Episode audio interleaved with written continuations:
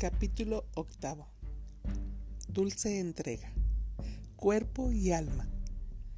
Se acabó la pelea, Hipólita, y no estás muerta. ¿Mantendrás tu promesa? Esto dijo el rey Teseo a la aturdida reina amazona, en tanto que la sujetaba contra el suelo donde habían luchado. Su promesa era un juramento de sumisión si el rey ateniense ganaba la contienda, como lo hizo, Hipólita había jurado delante de todas las doncellas de la luna de Artemisa aceptarlo como rey y seguirlo. Los ojos de Hipólita miraron al cielo, como si buscaran orientación, pero ningún signo apareció, ningún mandato celestial, ninguna palabra, excepto los bruscos murmullos de los guerreros atenienses y los susurros ansiosos de las doncellas de la luna. Finalmente, la deslumbrada reina se incorporó y como en un sueño habló. Sea, dijo ella, y Teseo la levantó, sus fuertes brazos bajo sus rodillas y la cabeza de Hipólita descansando sobre sus hombros reales. Ella permanecía en silencio, en sus brazos, como si hubieran sido hechos para ella, sintiendo su destino y su hogar. Esta es la última fantasía femenina de ser tomada, transportada, arrobada, arrebatada, llevada hasta el umbral del amor en brazos de un héroe valiente. Este es el tema de innumerables libros y películas. Quizá el más popular sea el de la espectacular escena de lo que el viento se llevó, cuando Red sube la escalera llevando a Scarlett en brazos. La vista de la gigantesca bestia de King Kong levantando a la pequeña y delicada Fire en su peludo y enorme brazo es otra visión cinematográfica de arrobamiento. Violación y éxtasis. ¿Qué es exactamente el éxtasis? ¿Y por qué inspira tales niveles de excitación en casi todas las mujeres? Este capítulo intentará contestar estas preguntas, puesto que el éxtasis puede ocurrir solamente cuando una mujer se rinde ella misma al poder del amor, tanto por dentro como por fuera. El éxtasis debe distinguirse de la violación. Esta última es un acto de violencia y el éxtasis es un acto de amor. En ambos actos, una mujer es tomada y llevada, pero aquí termina la semejanza. Cuando una mujer es violada, es tomada por su enemigo en un brutal ataque sexual. Cuando es llevada al éxtasis, una mujer es tomada por un amante y transportada al arrobamiento y embeleceo. Embelezo. Obviamente, este último no puede suceder sin el consentimiento de la mujer.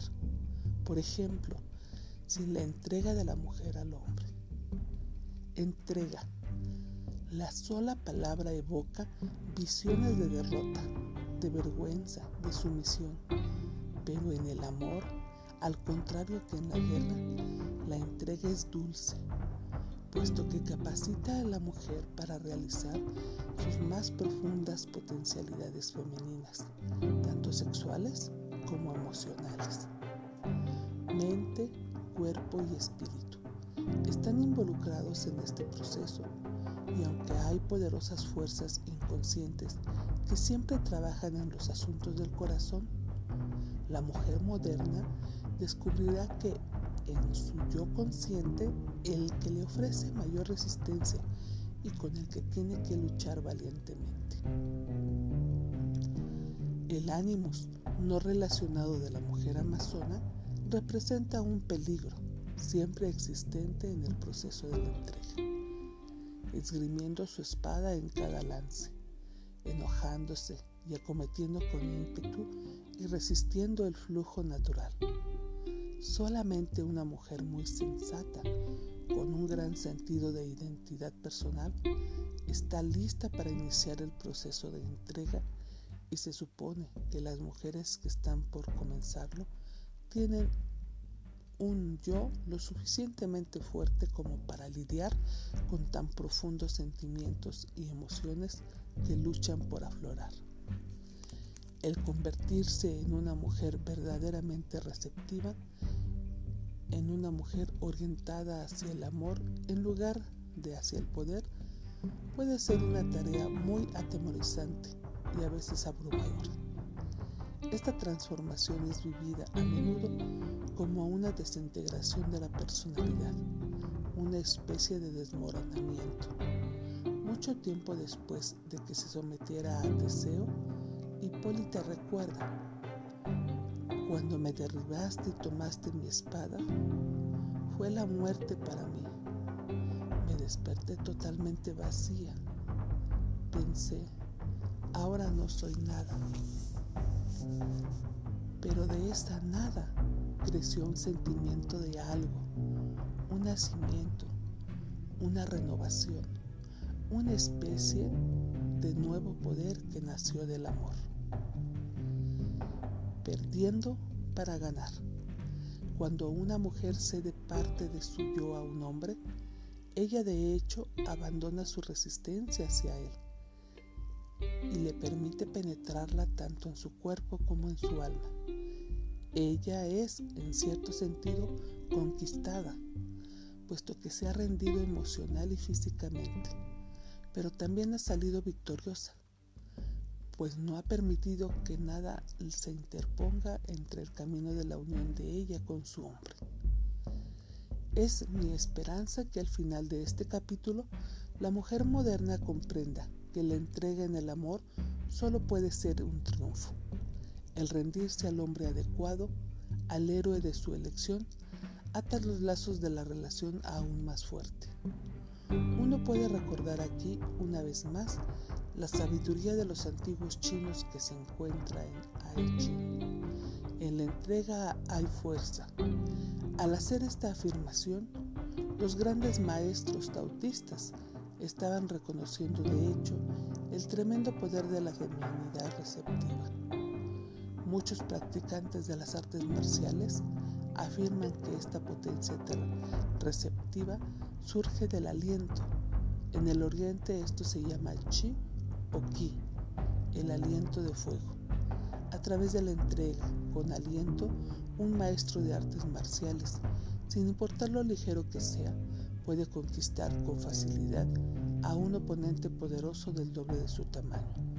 De manera semejante, una mujer conquista a un hombre, pero solo por medio de su receptividad, de su entrega a él en nombre del amor. ¿Por qué es esto necesario? Porque está en la naturaleza de las cosas, de la vida misma. Las mujeres necesitan hacerlo para sentirse vivas de verdad. Los hombres tienen que experimentar para sentirse adecuados como hombres tener razón o ser amada. Hace muchos años, un hombre al que me decía que nunca íbamos a poder ser felices juntos. Cada uno de nosotros quiere tener siempre el 51%, declaró. Discutimos y finalmente con frustración dijo, tú simplemente no entiendes a los hombres. El tiempo ha pasado y ahora entiendo mejor a los hombres. Su universal ansiedad de castración, su orgullo, su perversidad, su urgente y primitiva necesidad de ese 2%, de esa ilusión de control. Y me he preguntado muchas veces, ahora que ha pasado el tiempo, ¿qué hubiera significado el que yo hubiera renunciado a ese 2% de buen grado? Continuamos con nuestro tema. Lo que resta del capítulo estará dedicado a maneras pragmáticas y concretas para facilitar el proceso de entrega. Pero hay que recordar siempre que en el fondo de todo hay una actitud amorosa, porque sin esta no puede haber entrega. Esto nos remonta al último subtítulo, a saber, la elección de tener razón versus ser amada. Los hombres necesitan tener la razón, aun cuando estén equivocados, y las mujeres inteligentes lo saben y lo permiten. La perversidad y terquedad masculina ya no son un misterio cuando se llega a entender por completo el concepto de la ansiedad de castración. Aunque la frustración inicial de entrega a la obstinación masculina pone a prueba la paciencia hasta de la mujer más madona. Pero las opciones para rendirse en asuntos triviales son aún más abrumadoras. Discusiones, escaramuzas, sarcasmos, retiro de afecto, puesto que generalmente es la mujer quien está en más contacto con el tono sentimental de la relación, casi siempre es ella quien debe optar por deponer sus armas en nombre del amor y declarar la paz. Una de mis radioescuchas, A, escribió una carta en la que expresaba su triunfo al rendirse de esta manera. ¿Por qué rendirse? Tuve que deponer las armas, mi boca, miradas sucias, lenguaje corporal hostil, etc. Y renuncié a defender mi derecho a tener la razón. Tuve que rendirme para ganar y gané paz, serenidad y respeto. Cuando nos rendimos, permitimos a otras personas que sean tal como son y nosotros ya no tenemos que ser héroes, víctimas y mártires. Somos libres para ser exactamente quienes somos. Esposa, madre, estudiante, empleada o lo que sea, pero no Dios. Cuando nos rendimos es como si firmáramos un tratado de paz. Estoy dispuesta a dejar de pelear y permitir que la gente, lugares o cosas sean tal como son. Hay que observar que esta mujer identifica con mucha exactitud el, proceso de permitir a la vida que fluya. Ella ha renunciado a sus inútiles intentos de controlar y cambiar a las personas y a las situaciones. Al haber aceptado su feminidad, ella está mejor capacitada para aceptar la vida como se le presente esta cualidad de entrega genera un sentimiento de paz y armonía en la vida personal, pues su dinámica fundamental es la del amor. Solo una mujer amorosa puede entregarse en nombre del amor, pero una mujer poseída por sus impulsos de poder no lo hará. Este último tipo de mujer casi siempre logra tener la razón. La primera logra ser querida.